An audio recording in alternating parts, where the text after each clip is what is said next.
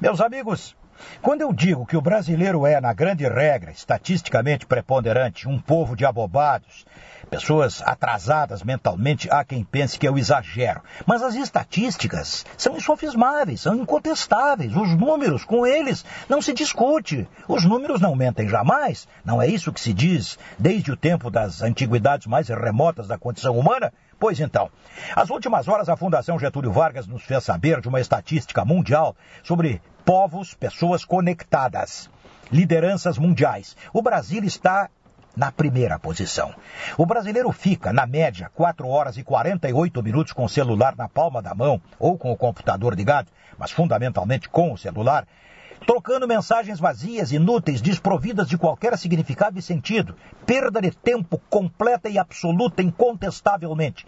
4 horas e 48 minutos. O segundo povo mais conectado é o chinês, com 3 horas e 3 minutos.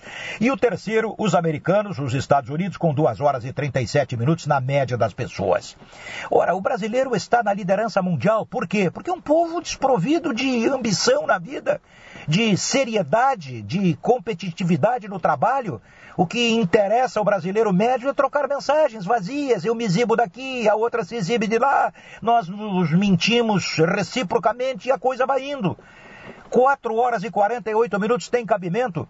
Se pegarmos uma destas horas, uma, uma minha, não mais, para investir no estudo de qualquer tipo de ciência, de arte, do que for, uma hora por dia, serão 365 horas ao final de um ano.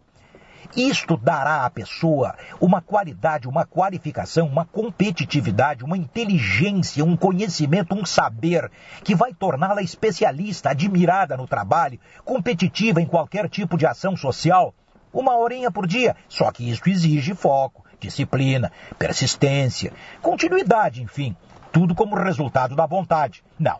O brasileiro quer trocar mensagens. O cara vai para a cama à noite, o celular na cabeceira da cama, aquela luz indigesta azulada acendendo a todo momento papá, pipi, popô, uma mensagem daqui, outra mensagem dali. Você acha que tem alguma coisa de importância nessas mensagens? Claro que não. Mas um, um estonteado de lá, outro estonteado daqui, vão trocando mensagens vazias e acham que estão vivendo, acham que estão se divertindo, acham coisa nenhuma, estão é perdendo tempo na vida e dando ao Brasil uma liderança estúpida. O brasileiro é o povo mais conectado, isto é, o brasileiro é o povo que mais perde tempo. Pudera, com a cabeça que tem, meu Deus do céu. Agora, Adianta dizer? Será que a pessoa não sabe que ela perde tempo? Não. Ela acha que está se divertindo, fazendo networking, relacionamentos sociais. Ela acha que, ela acha que, ela não acha nada. Ela é uma pobre diabo, uma pobre coitada. Muitas talvez.